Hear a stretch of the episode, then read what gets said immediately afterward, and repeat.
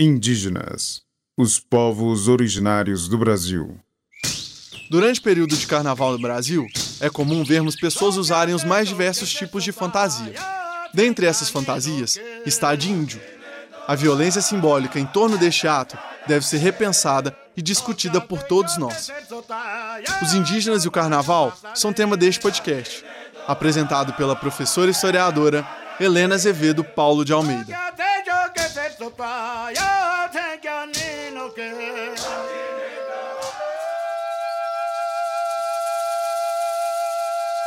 Tivemos oportunidade de falar em nossos podcasts algumas vezes sobre os diversos tipos de violência que os povos indígenas sofrem em nosso país. Essas violências podem ser físicas e ou simbólicas. Uma violência não é pior que a outra. A diferença gritante entre elas é que uma mata mais rápido que a outra. No início do século XX, ocorreu o 16º Congresso de Americanistas, realizado em Viena, atual capital da Áustria. Nesse evento, o governo brasileiro foi responsabilizado pelo massacre físico e cultural dos povos indígenas em seu território. Isso foi em 1908. Mais de 100 anos se passaram e as violências permanecem. São violências diferentes, pois o tempo faz com que elas se modifiquem. Mas essas violências nunca deixaram de existir. Em 1909, algo peculiar aconteceu. No Rio de Janeiro, houve a proibição da utilização da fantasia de indígenas nos carnavais de rua. Essa fantasia era muito popular entre a camada mais pobre da população. Naquele tempo, a proibição tinha dois objetivos principais. O primeiro era proibir os mais pobres de brincarem um carnaval de rua. O segundo era apagar definitivamente a imagem indígena da sociedade brasileira. Ambos os objetivos foram extremamente violentos. Hoje vivenciamos um problema diferente, pois não há mais a proibição dessa fantasia de carnaval. Mas a presença dela hoje significa outro tipo de violência. Indígenas não são fantasias, são pessoas. Ah, mas alguém pode indagar que o astronauta, secretária ou palhaço também são pessoas e também podem servir de fantasias. Eu concordo, sim, podem mesmo.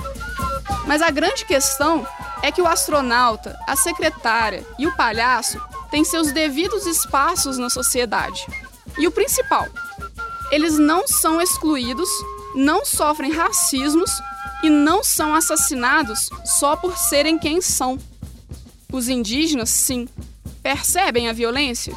Os povos indígenas não são ficcionais, como sereias ou personagens de quadrinhos.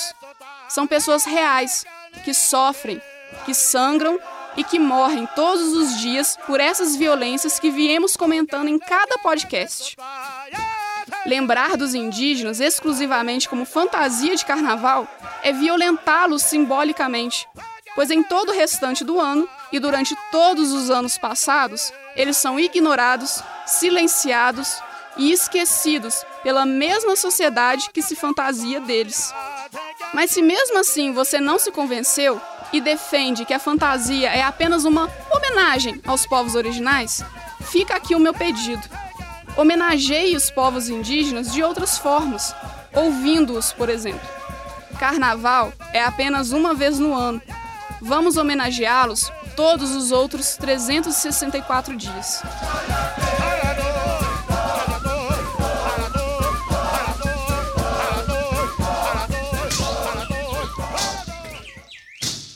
Se você gostou do tema e quiser ampliar suas reflexões sobre os indígenas e o carnaval, a sugestão é conversar com uma pessoa indígena. Ouça o que esses povos têm a dizer. Entre em contato com eles, pois são eles os principais atingidos por este debate.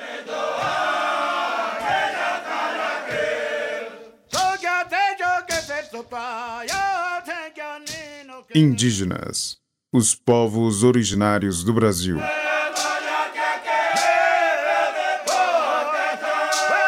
Roteiro: Glaucio Santos, Helena Azevedo, Paulo de Almeida e Vitor Amaral.